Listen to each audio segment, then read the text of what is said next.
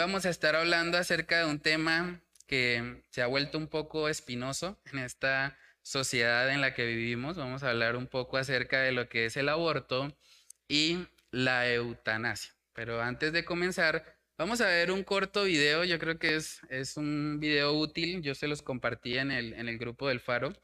Eh, para que veamos algunos de los argumentos que más eh, se usan o que más se presentan para tratar de defender el aborto como algo legítimo o algo que las personas deberían hacer en su vida. Entonces, vamos a ver el video hasta el minuto 6.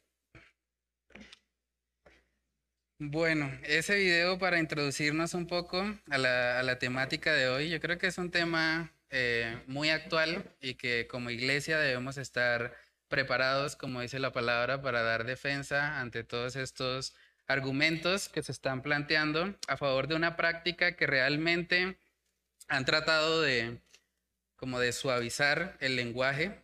Eh, ellos hablan mucho en términos de elección, pero realmente no, no están contemplando lo que hay detrás porque realmente no es que el, el, feto, como decía ahí la parte final, tenga la oportunidad de elegir. Entonces, realmente cuando hablamos de este tema del aborto, hablamos de algo que se hace aparentemente o lo han querido presentar como si fuese un derecho de la mujer. ¿cierto? Pero realmente se está dejando de lado completamente el derecho del niño o, del bebé que se está formando. Entonces vamos a hablar un poco acerca de eso y también con lo que hay el tema de la eutanasia porque va de la mano y de hecho eh, aquí en Colombia desafortunadamente somos como pioneros en ambas cosas. Eh, el país de Latinoamérica que tiene aprobado el aborto em, con mayor cantidad de semanas es Colombia. O sea, hay otros países, eh, en Argentina es permitido, creo que en Uruguay también, pero donde se permite hasta la semana 26 que aprobó hace poco la Corte Constitucional es en Colombia. Y cuando hablamos del tema de la eutanasia, realmente el panorama no es para nada mejor.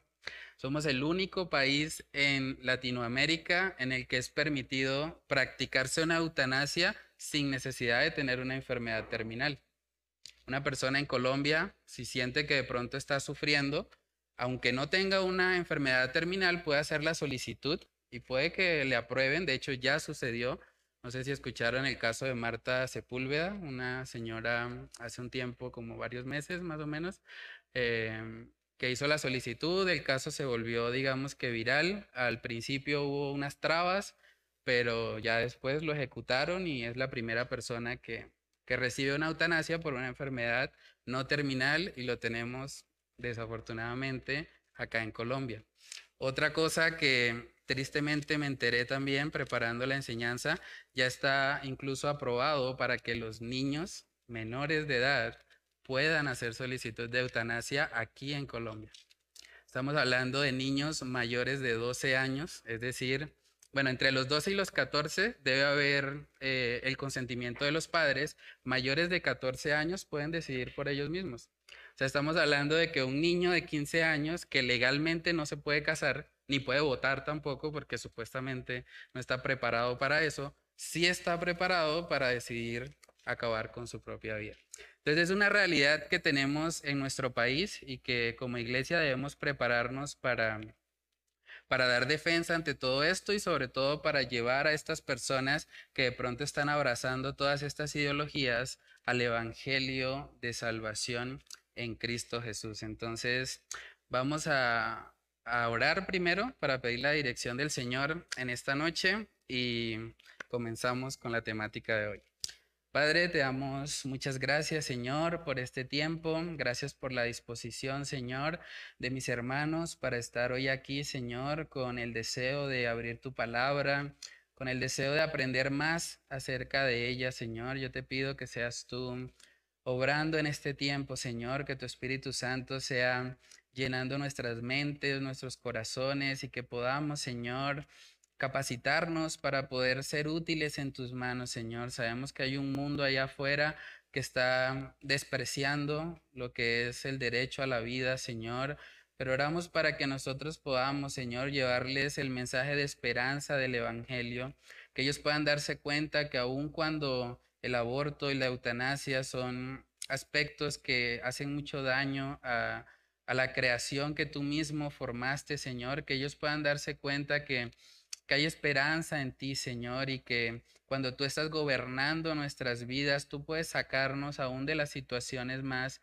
dolorosas, más difíciles, Señor, porque tú eres nuestro creador y nuestro sustentador, Señor. Oramos para que tú nos llenes, Señor, y que en este tiempo podamos reflexionar tu palabra, pero sobre todo, Señor, que tú nos ayudes a ponerla en práctica. Padre, oramos, Señor, todas estas cosas en el nombre de Cristo Jesús. Amén y amén. Bueno, hermanos, ¿todos tienen ahí la hojita? La parte de reflexiona, coloqué ahí qué tienen en común el aborto y la eutanasia. ¿Por qué hablar de las dos cosas al mismo tiempo? El aborto generalmente se practica al inicio de la vida. La eutanasia, aunque desafortunadamente ya se puede hasta en menores de edad, eh, generalmente se practica hacia el final de la vida, ¿no? Entonces, tenemos ambas cosas que atentan contra algo que es el derecho a la vida. Porque sabemos que existe un derecho a la vida porque Dios ha establecido en su palabra que es así. Y Dios creó al hombre a su imagen y semejanza, dice la palabra, y cuando atentamos contra otra persona, estamos atentando contra la imagen de Dios en esa persona. Entonces, bueno, estoy contestando yo la pregunta. ¿Cómo podemos relacionar estos dos actos de muerte con el humanismo, con lo que hablamos hace ocho días? Porque, pues como lo dice el humanismo, pues el centro es la persona. Entonces, pues abortan porque ponen en primer lugar lo que siento, lo que... Sí, o incluso si el bebé viene con algunas dificultades, pues ponen al bebé por encima de, o sea, sí, como la dificultad del bebé por encima de la voluntad de Dios. Y pues la eutanasia, pues porque pues es mm. lo que yo siento, no me siento bien, pues ya de malas y me mato. Sí. Sí, yo creo que es una consecuencia de, ¿no? O sea, cuando colocamos al hombre como el centro de todo, el humanismo básicamente dice que el fin último del hombre es ser feliz. Si hay algo que altere esa felicidad, pues lo quitamos, ¿cierto? Y por eso el aborto y la eutanasia, digamos que descansan sobre la base del humanismo que es imperante realmente en nuestra, en nuestra sociedad. No sé si la hermana Dio iba a decir algo. Eh, pues que es como eh, las dos, el hombre, el ser humano es el que decide sobre qué está bien y qué no está bien. Mm, Entonces por eso tienen que ver con el humanismo. No decide Dios, mm. decide el ser humano.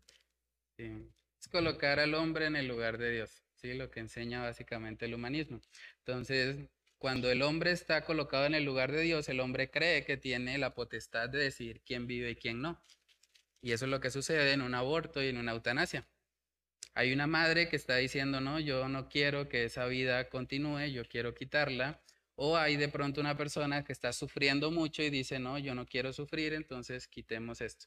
Sí, es colocarnos realmente en el lugar del Señor. Entonces, ¿cuáles son algunos de los argumentos más usados para justificar estos actos que atentan contra el derecho a la vida? ¿Qué han escuchado al respecto? Pues que en ambos es una salida que se tiene frente al sufrimiento, aunque ninguna de las dos personas sufra. ¿Para qué vamos a traer un niño a este mundo si está tan mal? Y pues a su vez también, ¿para qué seguir viviendo si estas, bueno, las diferentes situaciones que, que rodeen ahí a la persona? Sí. Sí, es una realidad. De hecho, desde el punto de vista humanista, cualquier tipo de sufrimiento es malo. Pero a la luz de la palabra de Dios, nosotros vemos que no. O sea, el Señor usa incluso el sufrimiento para moldearnos. Hay muchas personas que han llegado a Cristo a través del sufrimiento. Entonces, no podemos decir que el sufrimiento sea malo en sí mismo. De hecho, el sufrimiento usado por el Señor puede ser una gran bendición. Entonces es importante hacer esa distinción porque desde el punto de vista humanista el centro siempre es la felicidad del hombre. No sé si alguien más iba a decir algo. ¿No? Ok. Bueno, entonces vamos a abrir nuestras Biblias en el libro de Génesis para ver un poco acerca de cómo el hombre fue creado por Dios y, que Dios precisamente instituyó que la imagen de él iba a residir tanto en el hombre como en la mujer. Génesis capítulo 1, versículos del 26 al 27. Perdón, sí. Eh, sí, vamos al texto base. Eh, ese texto es, es muy eh, útil para tratar precisamente este tema de, del aborto y de ver cómo el Señor ve a una persona no nacida. Éxodo capítulo 21, versículos del 22 al 25. Si alguien tiene ese pasaje, lo puede leer. Si alguno riñeren e hirieren a mujer embarazada y ésta abortare, pero sin haber, sin haber muerte, serán penados conforme a lo que les impusiere el marido de la mujer y juzgaren los jueces. Mas si hubiera muerte, entonces pagarás vida por vida, ojo por ojo, diente por diente, mano por mano, pie, pie, por pie, quemadura por quemadura, herida por herida, golpe por golpe.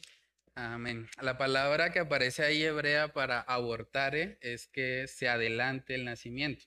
Está diciendo el texto, si algunos riñeren e hirieren a mujer embarazada y por causa de esa riña, esa madre, digamos que adelanta su parto, pero ese niño muere, había que pagar ojo por ojo, diente por diente, mano por mano, pie por pie. En otras palabras, lo que el Señor está diciendo es, esa persona que murió por causa de la riña es igual de valiosa que cualquier otra persona, así no haya nacido. Entonces eso nos está mostrando realmente que para Dios es muy importante. O sea, para Dios no se trata de un conjunto de células y ya, o, de algo que forma parte, como dicen algunos, de, de la mujer, sino que realmente hay una individualidad en esa persona que el Señor la ha formado y que cuando alguien atenta contra ese, contra ese niño, contra ese bebé, también debe pagar igual que como cuando alguien atenta contra una persona de mayor edad. Entonces, ahí vemos ese principio, al Señor le interesa mucho lo que es la persona no nacida y en Génesis capítulo 1 vemos un poco acerca de por qué. Porque el Señor cuando crea al ser humano, lo crea a imagen y semejanza de Él. Génesis capítulo 1, versículos del 26 al 27. Si alguien tiene ese texto, lo puede leer. Entonces dijo Dios, hagamos al hombre a nuestra imagen, conforme a nuestra semejanza, y señoree en los peces del mar, en las aves de los cielos, en las bestias, en toda la tierra, y en todo animal que se arrastra sobre la tierra. Y creó Dios al hombre a su imagen, a, a imagen de Dios lo creó, varón y hembra los creó. Amén. Sí, es muy importante eso porque cuando nosotros tenemos una visión realmente de la vida que no está enfocada en el humanismo, sino que está enfocada en el cristianismo, en quién es Dios, vamos a ver las cosas totalmente diferentes. Porque cuando hablamos de alguien que está en el vientre de su madre, hablamos de alguien que, está, que fue creado por Dios. O sea, esto que el Señor hizo en Génesis capítulo 1, Él lo repite en cada vientre de cada mamá.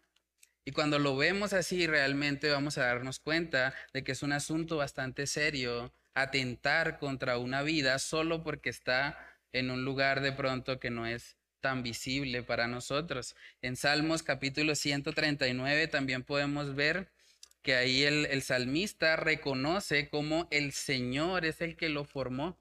Él no se formó a sí mismo, no lo formaron sus padres, era Dios mismo.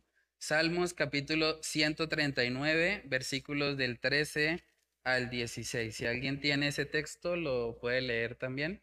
¿Mm? Porque tú formaste mis entrañas, tú me hiciste en el vientre de mi madre. Te alabaré porque formidables, maravillosas son tus obras. Estoy maravillado y mi alma lo sabe muy bien. No fue cubierto de ti mi cuerpo, bien que en lo oculto fui formado y entretejido en lo más profundo de la tierra. Mi embrión vieron tus ojos, y en tu libro estaban escritas todas aquellas cosas que fueron luego formadas, sin faltar una de ellas. Amén. Entonces, ¿quién forma la vida en el vientre de la madre? Es Dios, ¿cierto? Hay alguien que decía que si las mujeres tuviesen cuerpos de cristal, ninguna abortaría. O sea, si ellas pudieran ver el milagro de lo que está ocurriendo ahí adentro de ellas, muy probablemente muchas desistirían de practicar lo que es un aborto. Entonces, realmente cuando nosotros entendemos eso, entendemos que es Dios el que está formando dentro del vientre a cada ser humano, eso nos ayuda a poder contemplar con claridad que el aborto es algo que el Señor no respalda en absoluto. Con lo que hay también que el aborto y la eutanasia atentan directamente contra la imagen de Dios en una persona. Por lo tanto, ambos son pecados, ya que intentan eliminar una vida que Cristo mismo ha formado. ¿Va a decir algo, hermano? Sí, vino, vino a mi mente un recuerdo de, niño, ¿sí? Eh, no sé, tendría como 15, 16 años. O quizás más. Pero pues lo cierto es que estaba en mi casa y un día me, me llamó mi vecina, o sea, mi mejor amiga de toda la vida desde niño, la que me sacaba permiso para jugar con ella, todo pues. Y me llama y, yo bajo pues y salgo ahí a atenderla.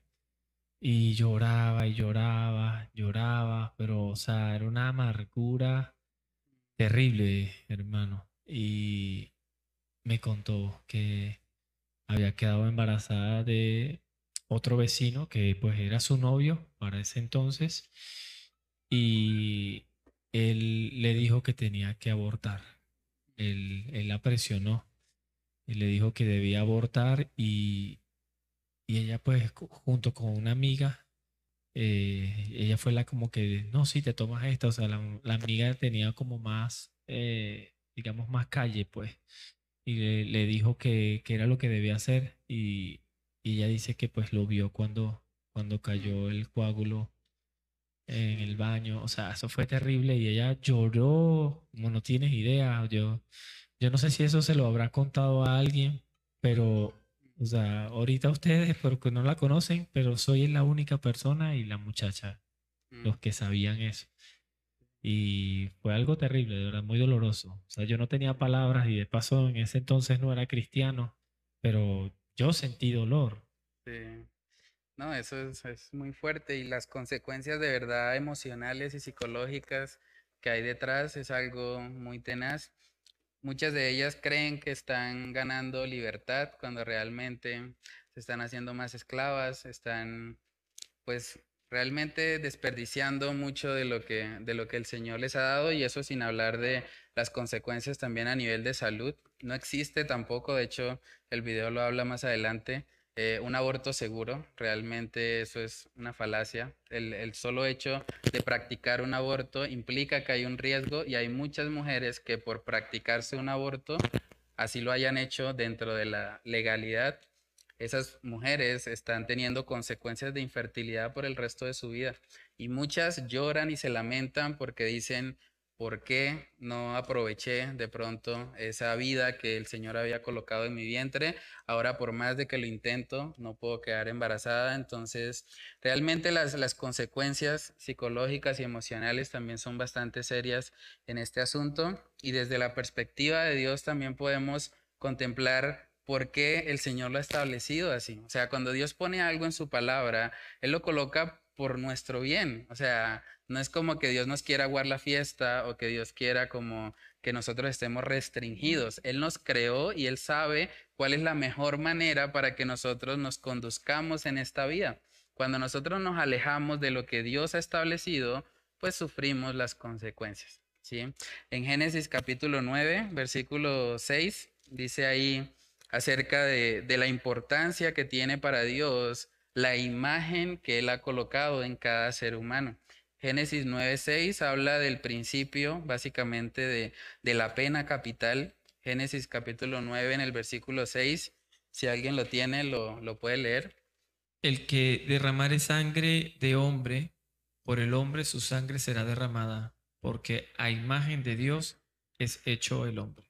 Si ven el argumento del Señor, Él está diciendo, bueno, el que derramare sangre de hombre, por el hombre su sangre será derramada. ¿Por qué? Está diciendo porque la imagen de Dios a imagen de Dios es hecho el hombre. O sea, la razón por la que alguien que derrama sangre inocente debe pagar con su propia sangre es porque él debe entender que lo que él hizo fue un atentado contra la imagen de Dios en otra persona.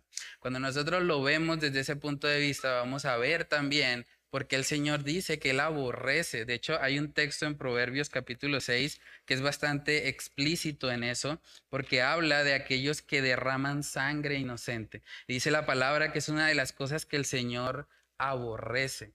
Al Señor realmente eh, le afecta cuando nosotros atentamos contra otra vida humana y más aún cuando se trata de alguien inocente. Proverbios capítulo 6, versículos del 16 al 17. Si alguien tiene ese pasaje, lo puede leer. Proverbios 6, versículos del 16 al 17.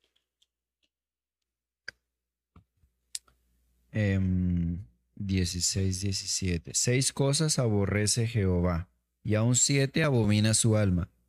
Los ojos altivos, la lengua mentirosa, las manos derramadoras de sangre inocente, el corazón que maquina pensamientos inicuos, inicuos y los pies presurosos para correr al mal. Sí, dice ahí los ojos altivos, la lengua mentirosa, las manos derramadoras de sangre inocente. Cuando se atenta contra la vida de un ser humano no nacido, se está afectando a una persona inocente, una persona que no puede decidir, que no tiene voluntad en ese momento y que otra persona está decidiendo sobre su propia vida. Yo ahorita que estoy en la, en la tarea de, de ser papá, de verdad que aprende uno mucho a valorar lo que es la tarea de las madres. Yo recuerdo eh, este Día de las Madres, ¿cuándo fue? Fue el ¿Fue el 8? Bueno, mi hijo nació el 5. O sea, yo pude hablar con mi mamá y de verdad que ahora la, felicitación del Día de la Madre fue totalmente diferente porque yo pude realmente agradecerle a ella y dije, mami, gracias porque no solamente decidiste traerme a este mundo, porque de alguna manera, digamos que en ese momento de fragilidad en el que uno está en el vientre, es susceptible a que la madre, si quiere tomar algo, pueda atentar contra la vida de su hijo. Yo le agradecí por eso y le agradecí por todo lo que vino después, porque me estoy dando cuenta que hay mucho trabajo después de, no solamente es el parto. Realmente todo el tema de la lactancia, todo el tema de los cuidados, la paciencia que hay que tener. Y cuando yo veo todo eso, yo digo definitivamente una buena madre es una bendición del Señor.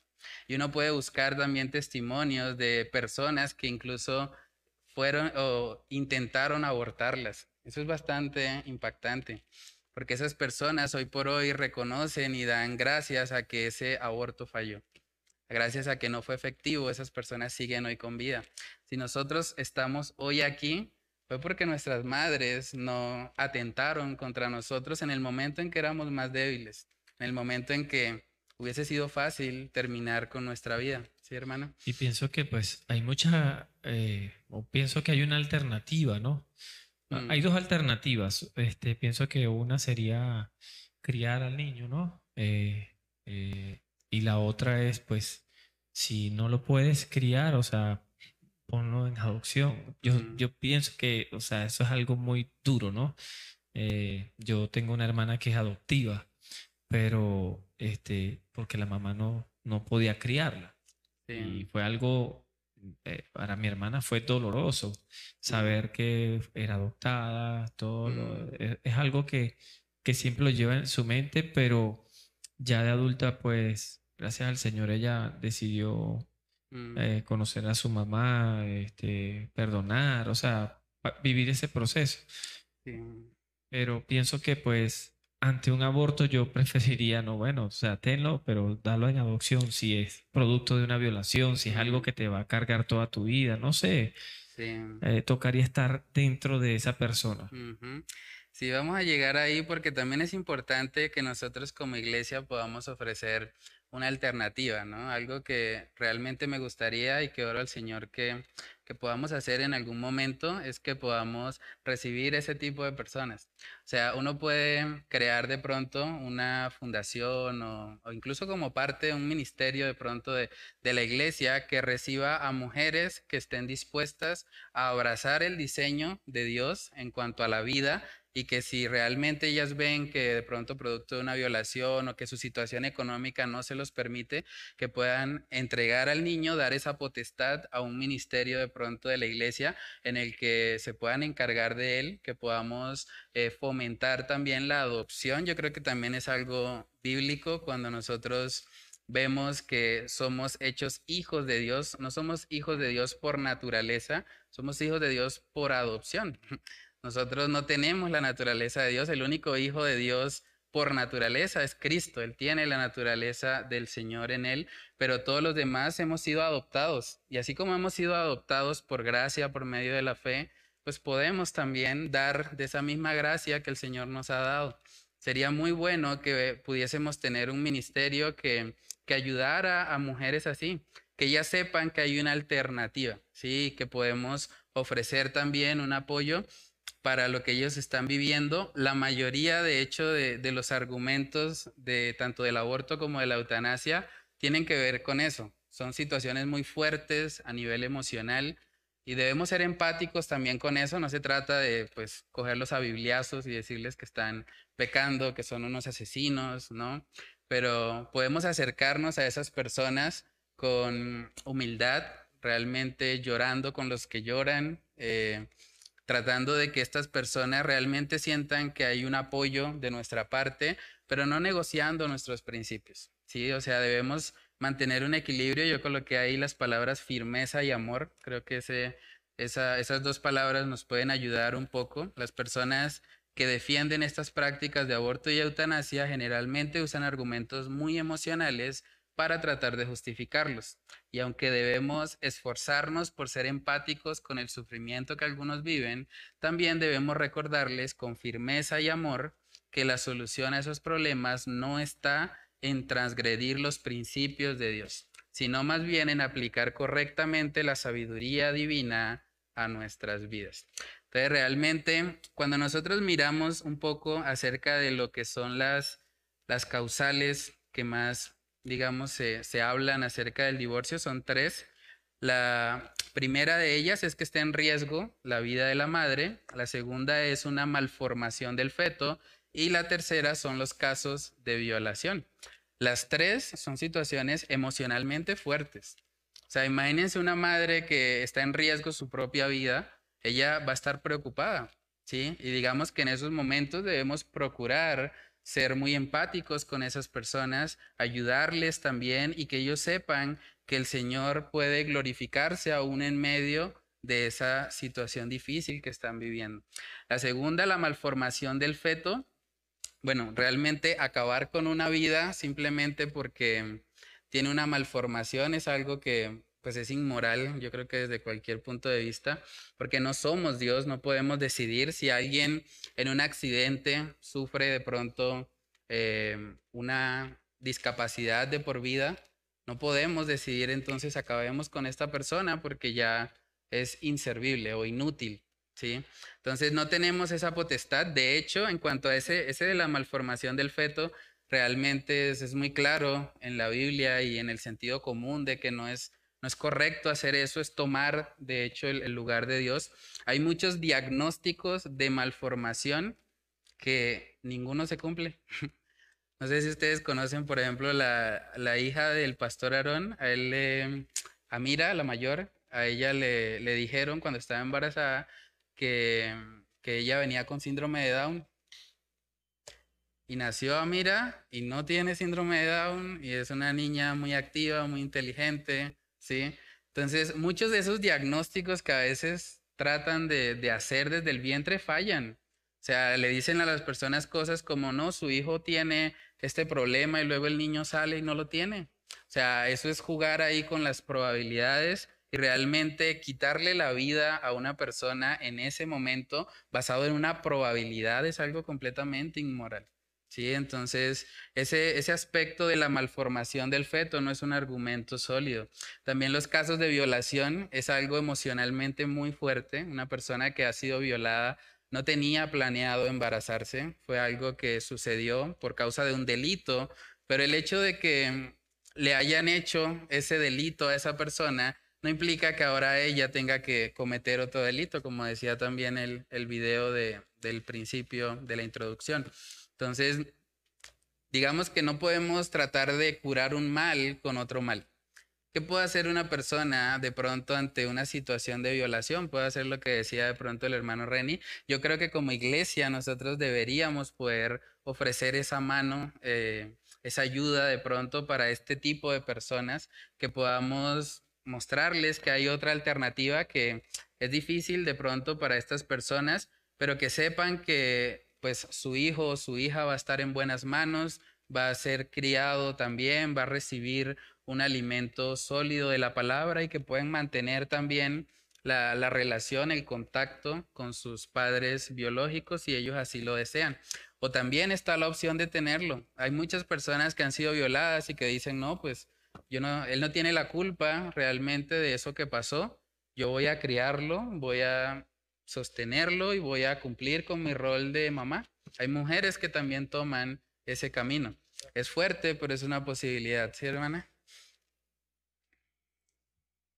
Eh, ahorita me hizo acordar, em, es que todos estos movimientos, como usted dijo, emocionalmente están afectando eh, para llegarle, o sea, están distorsionando la, la verdad para mm. poder llegar a esas personas que están lamentablemente débiles en el mm. conocimiento de la verdad.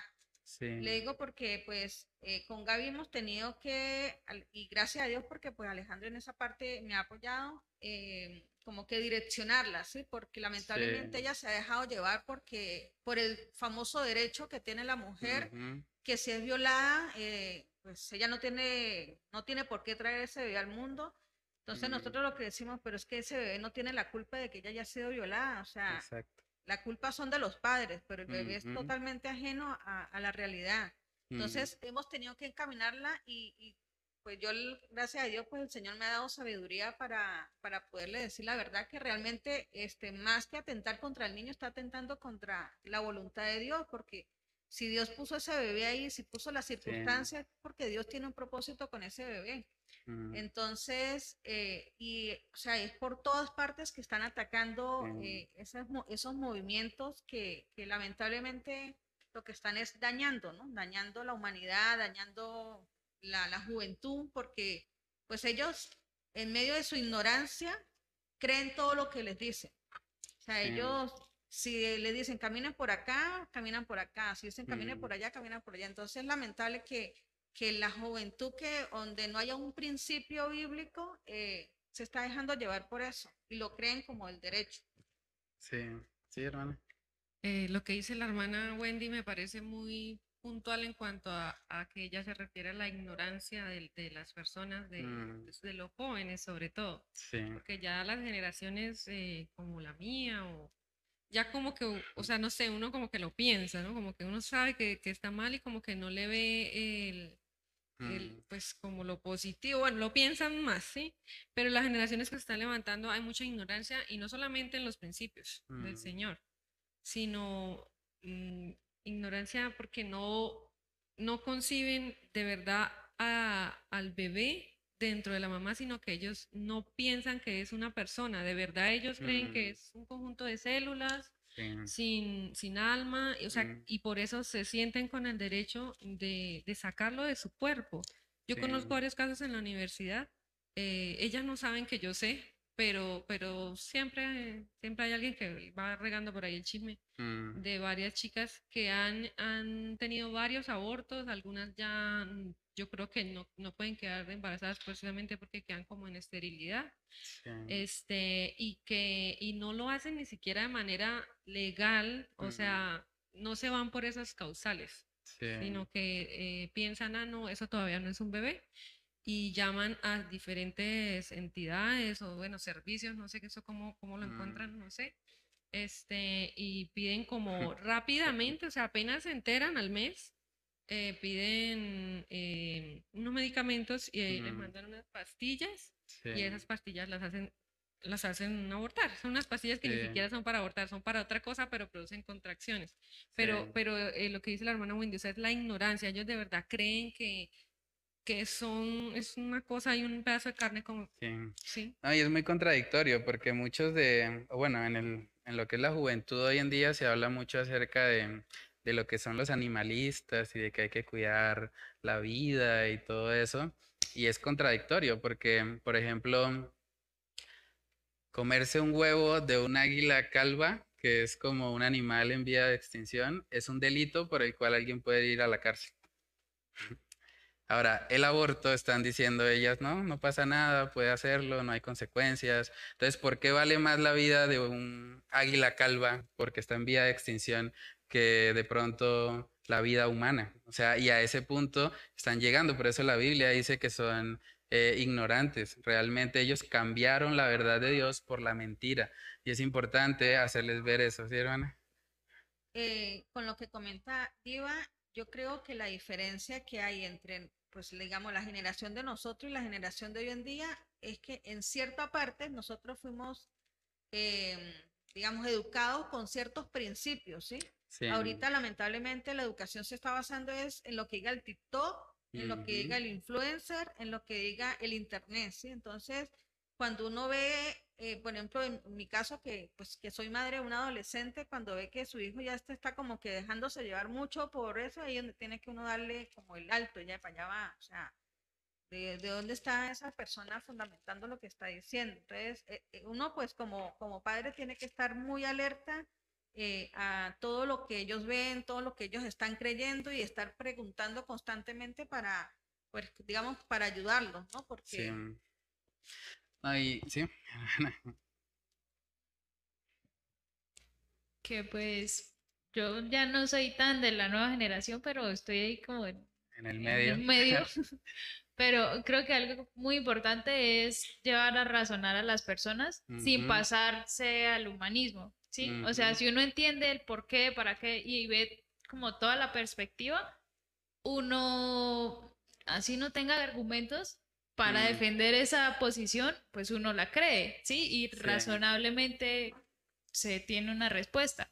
Y pues con respecto al, creo yo, a la causal más como emocional o más fuerte, que es lo de la violación, eh, pues ahorita estaba pensando y acordándome que pues legalmente lo que se está haciendo es simplemente tratando de resarcir pues una consecuencia pues de la violación, pero no se está evitando la causa, ¿sí? Pues porque no están marchando por que aumenten las penas para los violadores, por prevenir los abusos, por ciertas cosas que podrían evitar esos sucesos, sino que simplemente es basado en en la consecuencia, pero también, como dice la Biblia, de que la ley nos muestra nuestro pecado, ¿sí? Entonces, si yo hago que esto que es emocionalmente fuerte, pues sea avalado, pues si yo quedo embarazada y no quiero por diferentes mm. razones, pues se puede, ¿sí? Entonces, eso. Mm, sí, sí vamos a llegar ahí. Y, digamos que todo tiene una, eh, una raíz, y si nos vamos a la raíz del aborto, es producto de una yo creo que un 98% de una fornicación, de una, de un, o, menos, menos porcentaje porque está la violación, sí, aunque eso es una fornicación, pero digo, este, una fornicación eh, consciente, por decirlo así, o sea, de que de, dentro de la inconsciencia la persona quiso acostarse con otra persona y, y, y tener relaciones, quedó embarazada, abortó. Entonces yo pienso que es, producto del, pecado. Lo que pasa es que, pues, lamentablemente, eh, la humanidad carece de, ese conocimiento y del temor del Señor. Sí. sí. no, y hay que entender también que hay toda una, como una mafia detrás de, ¿no? O sea, uno puede buscar y de hecho es algo eh, público, ustedes pueden buscar, por ejemplo, la Agenda 2030 y ahí habla explícitamente de que hay que colocar el aborto y la ideología de género como valores que debe tener eh, todas las naciones. Y si ustedes miran, cada vez empuja más. Empezaron con las tres causales. Las tres causales están, digamos que, aprobadas en la mayoría de los países, pero ahora están empujando más. Ya llegaron a las 26 semanas, ¿sí? Y hoy por hoy, incluso una candidata vicepresidencial dice que ella quiere que sea hasta el segundo antes de que nazca el bebé. O sea, a ese punto estamos llegando. O sea, cada vez lo empujan más, más y más y eventualmente quieren ya pues prácticamente acabar la vida en cualquier instante, que es algo pues muy incoherente, realmente no tiene sentido pensar en que una hora antes, cuando está todavía en el vientre, lo podemos matar, luego cuando sale ya no, es algo como que no tiene sentido, pero a ese punto está llegando la, la civilización en la que estamos y de alguna manera es parte como de, del empuje de toda esa agenda, Agenda 2030 que está detrás de porque también hay intereses económicos. O sea, en últimas el aborto mueve gran cantidad de dinero y hace que pues algunas personas sean beneficiadas por eso, ¿sí, hermano? Perdón, una pregunta. Eh, me gustaría, me gustaría saber qué candidata es y de repente, pues, no sé, no tomo el que lo quiera matar, sino si un niño ya tiene sus nueve meses, o sea, no hay necesidad de, abortar, de abortarlo, solamente sacarlo y donarlo. No sé si será la idea de esa mujer. Sí, pues bueno. Pues sería más fácil que un niño viva de nueve meses mm. Que 24 semanas. 24 semanas. Mm. Sí, aunque es curioso porque hay muchas personas que han nacido incluso menos de 26 semanas. No sé si ustedes conocen, bueno, Rita, la, una hermana que, que viene acá a la iglesia o venía, ella se fue a Estados Unidos, ella nació a las 24 semanas. y el Señor guardó su vida y ella pues creció con todas sus funciones, normal. Y pues sí hay un riesgo cuando se tiene un embarazo a ese punto, pero digamos que según la legislación actual podrían haberla eliminado sin ninguna consecuencia. Porque cuando hablamos de la semana 26 es que pueden aplicar el aborto sin dar ninguna razón. Simplemente no, no quiero, interrumpámoslo y ya, sin aplicar las tres causales. Eh, la candidata pues es Francia Márquez, digamos que ella le, le, preguntaron puntualmente acerca del tema del aborto, que si ella estaba de acuerdo con la despenalización hasta la semana 26 y su respuesta fue esa. Ella dijo, no, pues realmente a mí me parece que debería ser hasta el último momento, porque la mujer tiene derecho a decidir si va a ser mamá o no. Otra vez están moviendo el énfasis hacia la mamá, pero nadie está pensando en la criatura que se está formando ahí. Es curioso, bueno, no lo coloqué acá, pero recuerdo en Lucas capítulo 1, la primera persona en reconocer a Jesús fue una persona no nacida. O sea, en el vientre de Elizabeth, una tía de, la Virgen María, eh, dice que la criatura y la palabra que aparece ahí de criatura es la misma que se utiliza para hablar de Jesús como niño.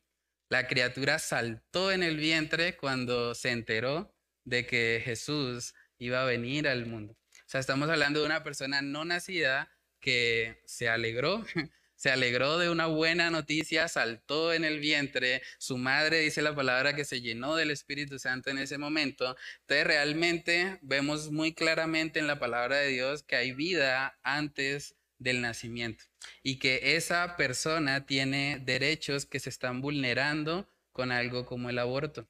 Y cuando hablamos también del tema de, la eutanasia, tiene que ver con, con, algo parecido. Yo creo que tanto para el aborto como para la eutanasia, la, solución, bíblicamente hablando, está en el Evangelio. O sea, cuando nosotros vamos al Evangelio, una persona que ha abortado puede encontrar esperanza de que Cristo vino para salvarle aún a pesar de su pecado. El aborto o la eutanasia no son pecados imperdonables, son cosas que si la persona se arrepiente, si va a Cristo Jesús, puede tener esperanza en Él.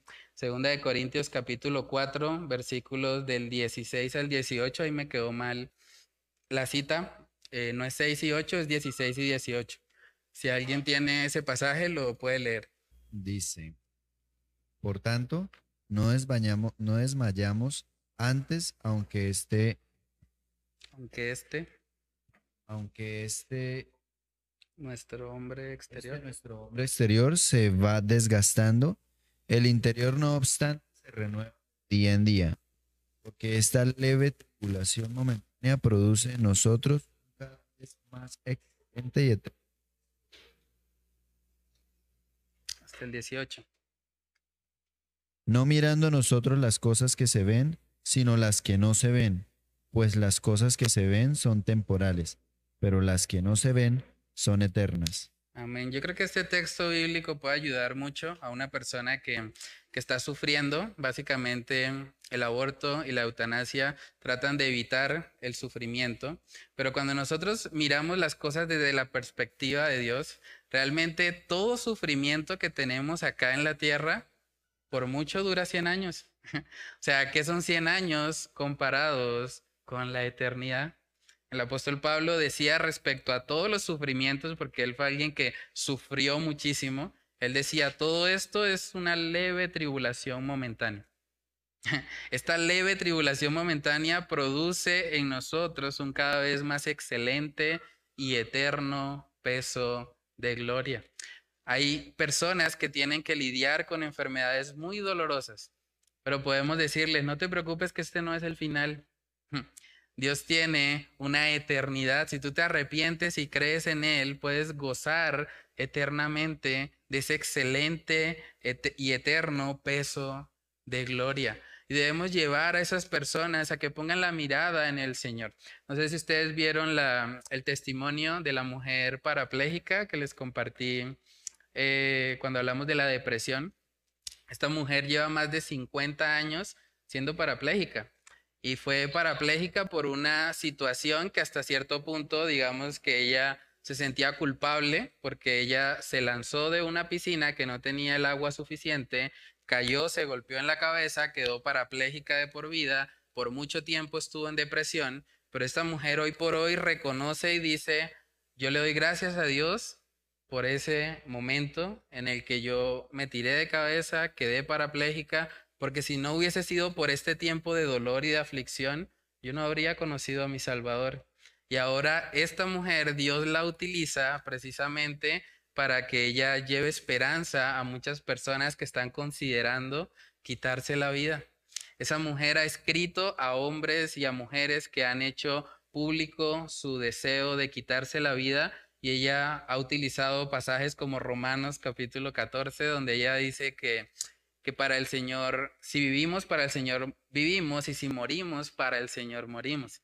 Esta persona ha podido ser usada por Dios para alcanzar a muchos con el mensaje del Evangelio. Entonces podemos mostrarle a las personas que sufren que Dios puede utilizar esa situación para su gloria, que hay un propósito detrás de. Cuando Dios hace algo o cuando Dios permite algo en nuestra vida es porque Él, él tiene un plan y sus planes siempre son mejores que los nuestros. Entonces podemos llevarle esperanza a estas personas con pasajes como ese que acabamos de ver de 2 de Corintios 4 del 16 al 18. También en Primera de Timoteo capítulo 5, ese es el texto que, que habla un poco acerca de la responsabilidad, digamos, que, que podemos tener como iglesia ante esta realidad de que hay personas que están sufriendo en el contexto de la iglesia primitiva, las personas que la pasaban tal vez más mal eran las viudas. Porque una viuda en ese contexto, las mujeres no trabajaban, las mujeres dependían totalmente del varón. Si una mujer enviudaba, quedaba pues sin ninguna fuente de ingresos, a menos que sus hijos, o bueno, si tuvo hijos, que esos hijos puedan eh, suplirle sus necesidades. Entonces, en primera de Timoteo 5 vemos que Pablo le dice a Timoteo que como iglesia ellos deberían responder ante esa necesidad. Primera de Timoteo 5, versículos del 3 al 4. Si alguien tiene ese texto, lo puede leer. Honra a las viudas que en verdad lo son. Pero si alguna viuda tiene hijos o nietos, aprendan estos primeros a ser piadosos para con su propia familia y a recompensar a sus padres, porque esto es lo bueno y agradable delante de Dios. Amén, esto es lo bueno y agradable delante de Dios. O sea, una viuda que de pronto no tuvo hijos debería poder encontrar en la iglesia un respaldo. Tal vez no se pueda totalmente proveer su necesidad, pero debe encontrar una mano amiga alguien que le ayude, alguien que le sustente. Ahora, hoy por hoy muchas mujeres sí tienen la posibilidad de trabajar, pueden sostenerse ellas mismas, pero yo creo que el principio bíblico que podemos extraer aquí es que Dios quiere que nosotros estemos atentos a las necesidades de los más vulnerables. Cuando una persona eh, pasa por todo esto, una persona, imagínense a alguien con un familiar está sufriendo mucho y que de pronto en la EPS le están ofreciendo, bueno, si usted quiere puede terminar con la vida de su familiar, podemos acabar con ese sufrimiento. E, emocionalmente es fuerte y yo creo que tal vez vamos a estar ahí, porque en algún momento los que tienen de pronto a sus padres con vida, puede ser que llegue una enfermedad difícil, una situación adversa y que de pronto la recomendación de la EPS sea esa. Considere esta posibilidad, podemos desconectar a su papá o a su mamá, podemos eliminarle el sufrimiento y en esos momentos vamos a tener que recordar todo lo que estamos hablando hoy. Vamos a tener que tomar decisiones no en función de las emociones, que pueden ser muy fuertes, sino en función de lo que el Señor ha establecido en su palabra. Por lo que hay también en la parte de razona que Dios nunca ha desamparado a una persona que genuinamente busca agradarle. Por lo tanto, si alguien decide aplicar los principios bíblicos a la situación difícil que está enfrentando, puede estar seguro de que Él se encargará de guardarle y encaminar esa situación difícil para bien y para su gloria. Salmo 68 es un texto también hermoso respecto a el cuidado que Dios tiene por aquellos que son vulnerables. Salmo 68, versículos del 5 al 6. Si alguien tiene ese texto, lo puede leer. Salmos capítulo 68, versículos del 5 al 6. Padre, Padre de huérfanos y defensor de viudas. Es Dios en su santa morada. Dios hace habitar en familia a los desamparados. Saca a los, saca a los cautivos a prosperidad. Mas los rebeldes habitan en tierra seca. Amén. Padre de huérfanos y defensor de viudas. Estamos hablando de las personas más vulnerables. Dice ahí también que Dios hace habitar en familia a los desamparados.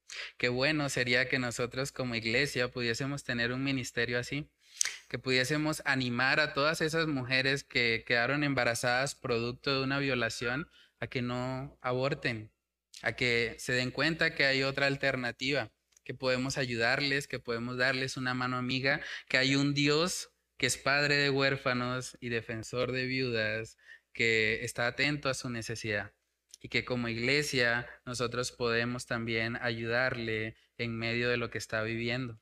Romanos capítulo 8, versículos del 28 al 29 también nos habla acerca de cómo Dios puede utilizar aún situaciones muy difíciles, situaciones en las que hay sufrimiento, en las que de pronto la persona no sabe qué hacer, el Señor utiliza cada situación en la vida de los que aman a Dios para bien. Y ese bien es el carácter de Cristo en nosotros. Vamos a Romanos 8, versículos del 28 al 29. Entonces, si a los que aman a Dios todas las cosas les ayudan a bien, ¿cómo podemos ayudar a las personas que están pasando de pronto por este o por la tentación de practicar un aborto o una eutanasia. Debemos llevarlos a que amen a Dios. si ellos aman a Dios, aún esa situación difícil por la que ellos están pasando, el Señor la puede encaminar para bien. Por eso el mensaje del Evangelio trae esperanza. Esperanza tanto para aquellos que están considerando la opción del aborto o la eutanasia, como para aquellos que de pronto también ya han caído en esto. Hay muchas mujeres que han abortado. De hecho, las estadísticas en Colombia son que ocurren aproximadamente 400 abortos por, por año. Eso quiere decir más de un aborto al día. Entonces, es algo que está sucediendo hoy en día. Sin embargo, nosotros debemos poder llevar a estas personas al Evangelio, que hay un Dios que les ama y que tiene un propósito para sus vidas. Él, él nos está llamando al arrepentimiento para que teniendo una relación con Él podamos experimentar este bien que es que el carácter de Cristo se ha formado en nosotros. Coloqué una frase ahí para meditar, es un poco fuerte, la dijo el pastor Josh Howerton. Él dijo, la, el aborto es la imagen diabólica inversa del Evangelio. En lugar de decir, moriré por ti, dice, tú mueres por mí. Cuando una persona o cuando una madre decide abortar, está diciendo, bueno, tú debes morir para que yo esté bien. Por eso es la imagen diabólica del Evangelio. Entonces, en la parte de atrás, como actividades de profundización, bueno, yo les compartí los videos por ahí por, por el grupo del Faro. Hay un programa que hemos visto ya varias veces, Entendiendo los Tiempos. Ellos hablan puntualmente de las tres causales del aborto y es interesante porque se mira desde el punto de vista teológico, desde el punto de vista médico y desde el punto de vista jurídico. Entonces, si quieren profundizar un poco más, les recomiendo ese video, es muy bueno. Y bueno, la idea es verlo y responder la pregunta si es la despenalización del aborto la solución para los problemas planteados en las tres causales. Si sí o no y por qué. Luego el segundo punto es respecto a la eutanasia. También hay un programa sobre eso, entendiendo los tiempos. Se llama ¿Qué respuesta tenemos los cristianos frente a la eutanasia? La idea es ver el video y luego analizar si es el sufrimiento de alguien una razón de peso para quitarle la vida. ¿Qué esperanza se le puede dar a alguien que sufre? Pueden responder ahí las preguntas. Y la pregunta número tres, ¿cómo le predicarías el Evangelio a una persona que está a favor del aborto y la eutanasia? ¿Y cómo le explicarías que el fin último de su vida no es evitar el sufrimiento, sino vivir para la gloria de Dios? En ese sentido, se parece un poco a la, la del humanismo que hablamos hace ocho días. Y esas serían las actividades entonces para profundizar más en este tema. Eh, no sé si haya preguntas, comentarios. Pues solo como por agregar que también eh, desde el mes de mayo, pues todavía no ha salido la sentencia, igual que con el aborto, pero la Corte eh, Constitucional aprobó que en el país otra de las modalidades, así como la eutanasia, es el suicidio médicamente asistido.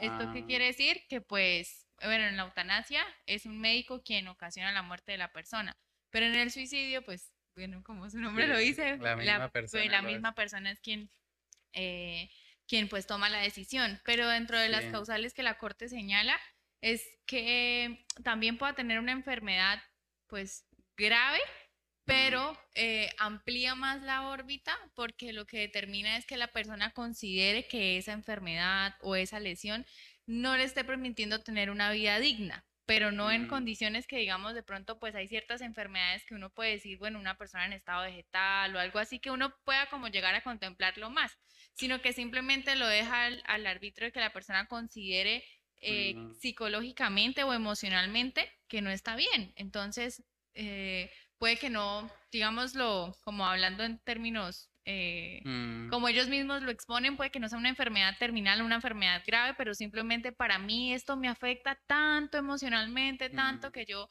eh, considero y quiero acabar con mi vida. Y eso, pues ahorita ya es, aceptado, ya es permitido. Somos el único país en América Latina que, que lo afirmó. y creo que son dos cosas, pues como que me llama mucho la atención porque lo primero es que aquí en nuestro país, pues, eh, como mm, tiene establecido nuestro, nuestro gobierno, hay derechos adquiridos, entonces no va a haber un retroceso en lo que ya se dijo, sino que ese mm. avance que va a tener es para ir ampliando, como ocurrió con el aborto, ¿sí? No es para despenalizarlo, sino para ampliarlo, porque ya hay un derecho adquirido. Entonces es como, ¿a dónde vamos a parar? Por una parte, mm. pero también, pues por otro lugar es como, pues señor, ayúdanos a, o sea, hay como hay tantas cosas importantes en el país para regular y estos señores nos pusieron, o sea, somos los primeros en América Latina, pero hay tantas otras cosas que de verdad llaman la atención, pero ellos centraron su atención en eso, entonces es como, señor, ayúdanos por orar por gobernantes que, que puedan cumplir, o sea, que tengan temor de ti y que cumplan realmente Em, con su labor. Entonces, como también, Señor, ayúdanos a orar y hacer en serio la luz y la sal en las esferas de la sociedad y, y, poder compartir pues la verdad del, del, Evangelio. Sí, sí, eso es muy importante. De hecho, pues sin ánimo de alarmar, pero si uno mira el Antiguo Testamento, una de las razones por las cuales cayó el juicio de Dios sobre una nación fue precisamente porque estaban sacrificando a los niños, porque tenían en poco la vida. Entonces, cuando una nación hace eso, está de alguna manera autodestruyéndose, no solamente moralmente, sino en cuanto a que puede llegar el juicio de Dios sobre nuestra nación. Este, bueno, sí, lo que dice Aleja, eh, este, lo estaba justo pensando porque ahorita que veíamos el video y, y pues que vemos toda la situación, realmente las, las personas que están como en ese cuento de, de, de como implementar esas ideologías, implementar esas leyes, no son muchas. Mm. Realmente es como lo que pasa ahorita en la UIS, que ahorita están en paro, pero uno sabe que no son todos los muchachos que quieren estar en paro, sino mm. que son unos dos, tres, cuatro, cinco personajes que se toman la palabra y entonces pues se toman también ahí como, como las decisiones y lo mismo está pasando con todo esto y, bueno, una cosa es eh, pronto la pasividad de la iglesia, de no estar como, como predicando, como mm. también como eh, hablando sin miedo, ¿sí? Eh, opinando sin miedo, este, lo que mm. dice Aleja, o sea, que, que, el Señor nos ayude a que de verdad haya buenos gobernantes porque no son los que están decidiendo esas leyes realmente es una minoría. Eh, eh, uno habla con la gente y uno sabe que la gente no está de acuerdo. Y otra cosita ahí, sí, no sé, para que me, me responda, no sé, el que sepa, mm. cuando, cuando usted mencionó lo de, de, una persona que pueda ser desconectada, ¿el hecho de ser desconectada es considerado una eutanasia? O sea, moralmente hablando.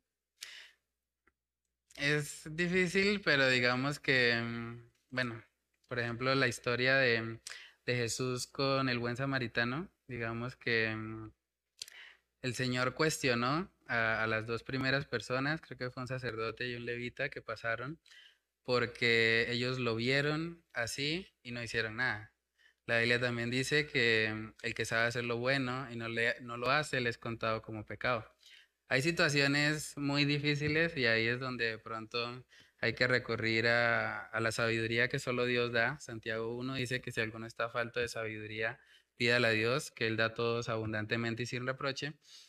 Pero técnicamente sí, o sea, si nosotros eh, podemos mantener una vida y lo desconectamos, estaríamos básicamente propiciando que, la muerte se dé.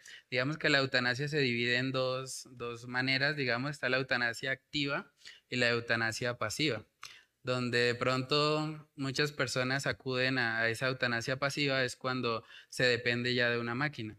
Entonces, cuando hay una dependencia de una máquina, ellos dicen, bueno, si quitamos esto ya la vida ahí termina, pero es que es fuerte porque hay casos también, no sé si escucharon, por ejemplo, acerca de Michael Schumacher, el, el conductor, estuvo cuántos años en coma, estuvo muchos años en coma.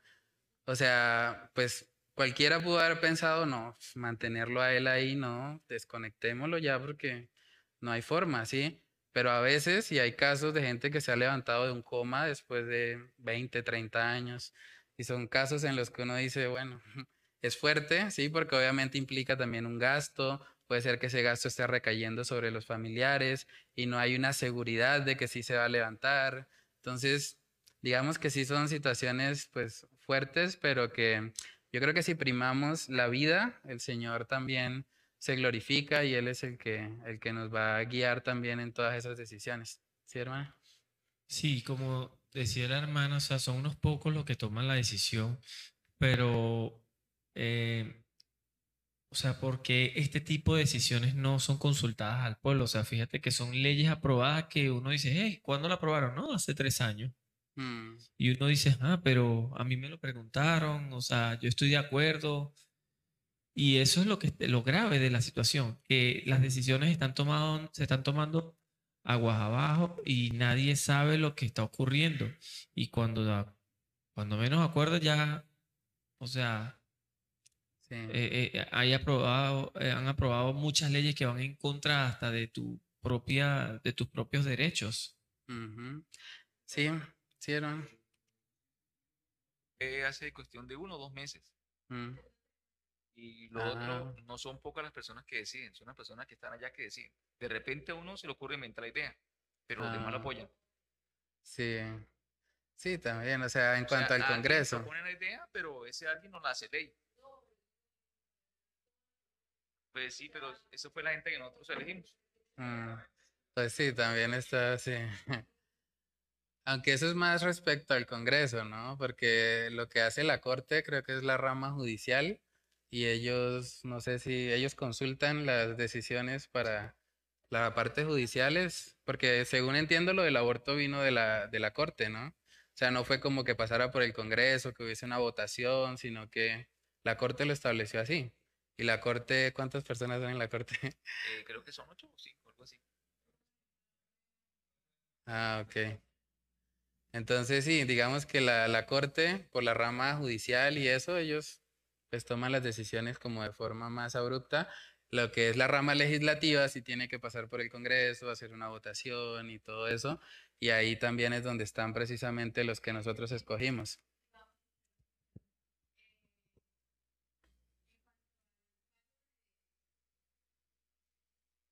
¿Aló? Ya. En cuanto a la sentencia que, o, a lo que profirió en estos momentos mencionó la Corte Constitucional con relación al aborto, que es hasta la semana 26, en estos momentos falta que el Congreso regule en qué ah, semana ellos determinan. Entonces puede que sea hasta la 17 o hasta la 18, o sea, lo que hicieron, lo que hizo la Corte Constitucional fue lavarse las manos y decir, ustedes en ese rango médicamente hagan los estudios, los análisis y estipulen hasta qué momento se puede. Entonces, eh, no creo que en este, como en, e, o sea, en este término que tienen, o sea, que se haga el cambio de los nuevos congresistas que se posesionen, alcancen a dejarlo, porque ni siquiera ha salido el fallo de la Corte. O sea, ellos hicieron un pronunciamiento, pero todavía no se tiene la sentencia. Pero sí, pues muy seguramente los que acabamos de elegir sean quienes tomen la decisión. Entonces, pues de una forma es como, bueno, no todo está perdido, porque Señor, clamemos y ten misericordia de nosotros, que pues al menos se estipulen, o sea, mucho mm. tiempo antes, y también como que él podamos, o sea, que pueda mostrar las formas de, pues de con los mismos argumentos que ya se tienen de debatir y controvertir eso, porque es muy cómico, el, no sé si vieron, pero a partir del próximo año ya es delito en Colombia la pesca como deporte. Mm. Y de igual forma, fue el pronunciamiento de la Corte, pero no ha salido la sentencia para revisar los argumentos y demás.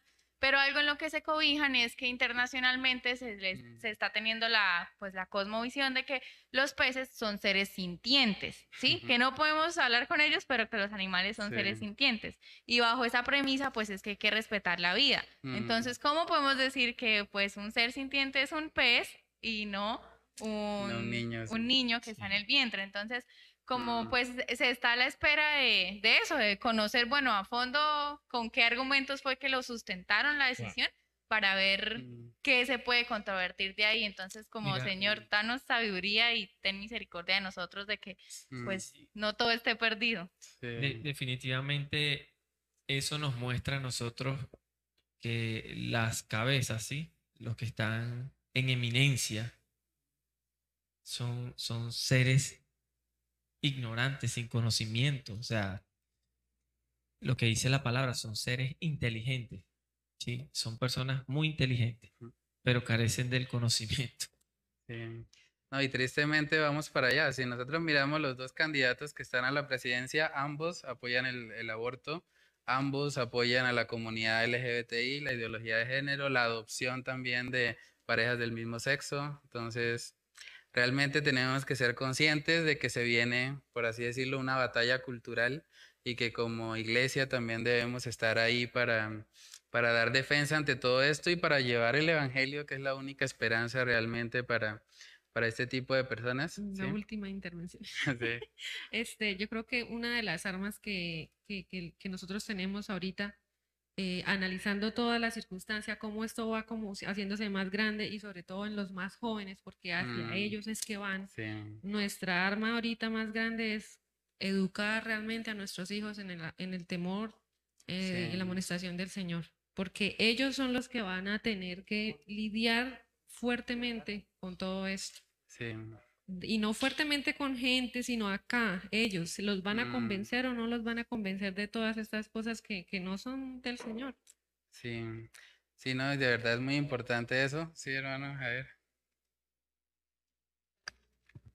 Eh, bueno, la hermana Diva dijo algo que, que es un tema de estudio en mi casa, o sea, con mm. mi esposa. Mi, esposa es licenciada en educación preescolar mm. Y yo tengo una fuerte inclinación hacia la teología, me gusta mucho. También estoy estudiando algo de marketing digital y publicidad, ¿sí? Y nosotros nos ponemos a pensar a veces sobre, sobre todo lo que está pasando. Sí, mm. se le está haciendo publicidad lo que más se puede el marketing está sirviendo para conocer a las masas y en pro de eso saber cuál es, qué es lo que la gente quiere escuchar y con la publicidad dárselo. Pero yo eh, lo que estoy, lo que hacia donde quiero ir y lo que quiero decir es que en medio de todas esas charlas y todo lo que hemos tenido con mi esposa, nos dimos cuenta que la ideología de género se filtró hace mucho tiempo. Y ello empezó desde que al niño se le permitió, desde los 0 a los 5 años, se le permitió que este marcador fuera una pistola. Mm. ¿Sí me explico? Se le cambió el rol al objeto. ¿Cuál es el argumento que presentan? No, es que hay que incentivar la creatividad, hay que incentivar la innovación. Sí, eso tiene un, un círculo de palabras ahí pero, pero desde, desde cuándo se empezó a promover, desde que al niño se le permitió que un palo de escoba fuera un caballo, aunque no tenga la cabeza de un caballo, fuera un caballo. No se le enseñó al niño a jugar literalmente con el caballo o a construir a partir de unos materiales ciertas cosas. Mm. Bueno, sí, sí se hace, pero es, es más cuando al niño se le permitió cambiar la identidad, el rol de los objetos, incluso de ellos mismos y de las personas. ¿Sí? los niños son muy sensibles y los niños por donde usted los lleve, ellos van. Con mi hijo una vez nos dimos cuenta de que yo, él estaba enfermito y yo lo estaba cuidando y, dije, bueno, ahora yo soy, yo soy el dad y tú eres papá, cuídame. Mm. Y él, él aceptó la idea.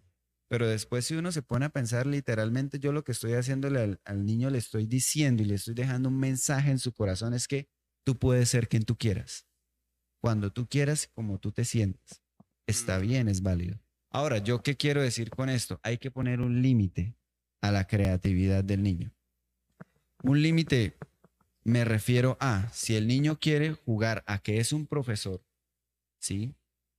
Perdón, no, a que él es un estudiante y que está en un colegio y que este es el marcador con el que él escribe, no estamos limitando su creatividad, la estamos moldeando. Él puede construir, él puede imaginar que está en el colegio y que en el rol que a él le corresponde de niño pequeño, él es un estudiante y puede recrear la escena, claro, el niño la puede recrear, pero él sigue siendo niño, sigue siendo, en el caso de, mi hijo, con su nombre mm. y con este marcador ser el estudiante que es. Y no que el niño entonces, ay, entonces él va a ser el profesor, el grande, el adulto. Mm. No, no, no. Hay que limitar la imaginación y la creatividad, porque esa ideología de género se filtró hace mucho tiempo, mucho, mucho tiempo. Mm, no, sí, vale. Eh, la hermana Dana iba a decir algo también. Tengo una pregunta. Ah. Eh, por ejemplo, si hay alguien que quiere la eutanasia, o sea, si yo decido por alguien que se le aplique la eutanasia, pero ese alguien está pues ah, conectado y Mm. Sin la máquina, pues no vive. Sí. Ahí se está interrumpiendo la voluntad de Dios. O sea, pues porque es por la mm. máquina que está viviendo. Sí, por eso digo que o sea, el asunto es como de, de, pedir la dirección del Señor puntualmente, porque o sea, estamos hablando de una persona que no puede subsistir por sí misma, ¿no? O sea, digamos que estaríamos como evitándole la muerte, pero con algo externo a ella misma. Entonces, bueno, digamos que es, un asunto como delicado que hay que pedirle la dirección puntualmente al Señor para saber qué hacer. Yo creo que deberíamos siempre primar por la vida y si se puede mantener con esa máquina y si es posible para la familia cubrir los gastos o hacer un esfuerzo, yo creo que hay que hacerlo porque vemos el principio a lo largo de toda la Biblia de lo importante que es para Dios la vida y, pues yo creo que ese debe ser el, el, enfoque y el énfasis para un creyente, ¿no? Es difícil porque a veces, por ejemplo, hay familias en las que hay otros hermanos, de pronto el padre no puede decidir, los otros hermanos no son cristianos, ellos de pronto dicen, no, acabemos esto ya, y el hermano que es creyente tiene la, el conflicto, realmente yo no quiero, no me parece, deberíamos eh, permanecer y que el Señor haga su voluntad. Entonces es un tema así como difícil, pero yo creo que la clave es pedir la dirección del Señor y siempre priorizar la vida por encima de todo. ¿Sí, hermano? Bueno, yo respecto a eso, me corrigen, ¿no? Me corrigen. Si tengo que ser corregido, me corrigen. Creo que la escritura siempre nos manda a esforzarnos, ¿sí? Y uno, de, si, si miramos que también debemos esforzarnos por cuidar y procurar la vida, pues debemos procurar que la persona esté conectada. Mm. Si hay una causa natural de que algo de su biología, de su ser interno falló, se murió, ya es algo que no estuvo en nuestras manos. Pero mientras esté en nuestras manos que la persona pueda estar conectada, mm. que esté conectada. Se fue la luz, por X y razón se fue la luz, falleció la persona. Mm. No estaba en nuestras manos, no estuvo en las manos. Yo creo que sí, e, es ahí más que todo donde nosotros debemos como orar al Señor. Por eso, o sea, es un asunto de, buscar al Señor en, en la situación, porque, digamos, hipotéticamente, si realmente el Señor quiere que esa persona ya se vaya, y el Señor sabe que pues nosotros a la luz de la palabra estamos entendiendo que no deberíamos hacer eso porque estaríamos yendo en contra de Él. El Señor en su misericordia, si quiere llevarse a esa persona, pues se la puede llevar de otra manera que no implique que nosotros tengamos que tomar esa decisión. Por eso es muy importante la oración y que sea Dios el que, el que nos esté dirigiendo en ese, en ese asunto. Eh, lo que sí, digamos, es muy claro en la Biblia que pues estamos totalmente en contra es en la eutanasia activa, que es cuando nosotros intervenimos para pues quitarle la vida a una persona, lo que sucedió hace poco con esta señora Marta Sepúlveda, realmente ahí algo tuvo que entrar externamente para quitarle la vida y bueno, ese caso sí claramente la Biblia muestra que no. Ahora, los casos de eutanasia pasiva, donde haya una dependencia con una máquina y demás, pues yo creo que podemos orar al Señor y pedirle puntualmente, aunque no tengamos que llegar al punto de decidir si desconectar a la persona o no, sino que Dios mismo, si ya quiere llevarse a esa persona, que lo haga y que descansamos en, su perfecta voluntad. Entonces, sí, creo que eso sería como el consejo bíblico al respecto. Entonces, bueno, no más preguntas, comentarios. Entonces vamos a orar y terminamos la, la, reunión de hoy. Padre Celestial, te damos muchas gracias, Señor, por este tiempo precioso que tú nos permites compartir, Señor, como hermanos, como familia en la fe, Señor. Gracias por tu palabra, que es esa lámpara a nuestros pies, esa lumbrera a nuestros caminos.